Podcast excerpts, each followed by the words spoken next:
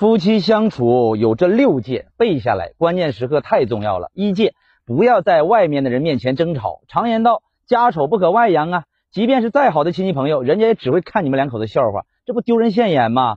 同时，你俩还成为人家茶余饭后的笑谈。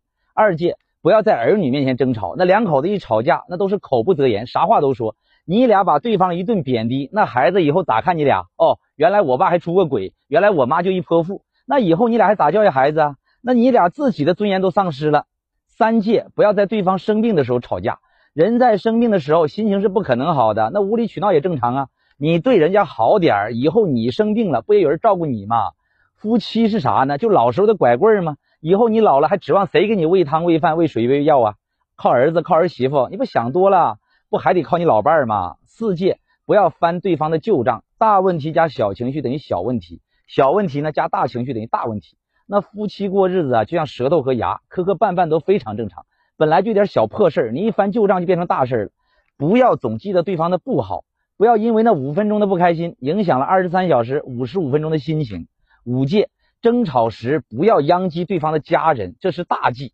一旦扯到彼此家人，这事儿就就闹大了，甚至离婚。另外，如果对方生气时一时冲动说什么你爸你妈哪儿不好，你也千万别去传话。有的那妈宝男或者那公主女就特别的蠢。把对方说的气话还添油加醋的传给自己家人，直接升级成了两个家族之间的战役。你俩床头吵架，床尾就和了。那两个家族的矛盾，那怎么化解呀？所以千万别干这样的傻事儿。记住，永远跟自己家人呐说自己老公或者媳妇儿的好，有点脑子行不行？哼，六戒，不要吵架的时候找异性的朋友谈心，尤其是女性朋友，那很容易擦枪走火的。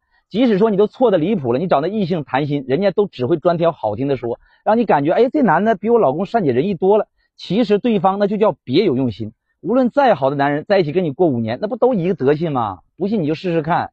男人嘛，能赚钱就行了，别那么挑。结婚前睁大双眼，结婚后呢，睁只眼闭只眼，不就那么回事吗？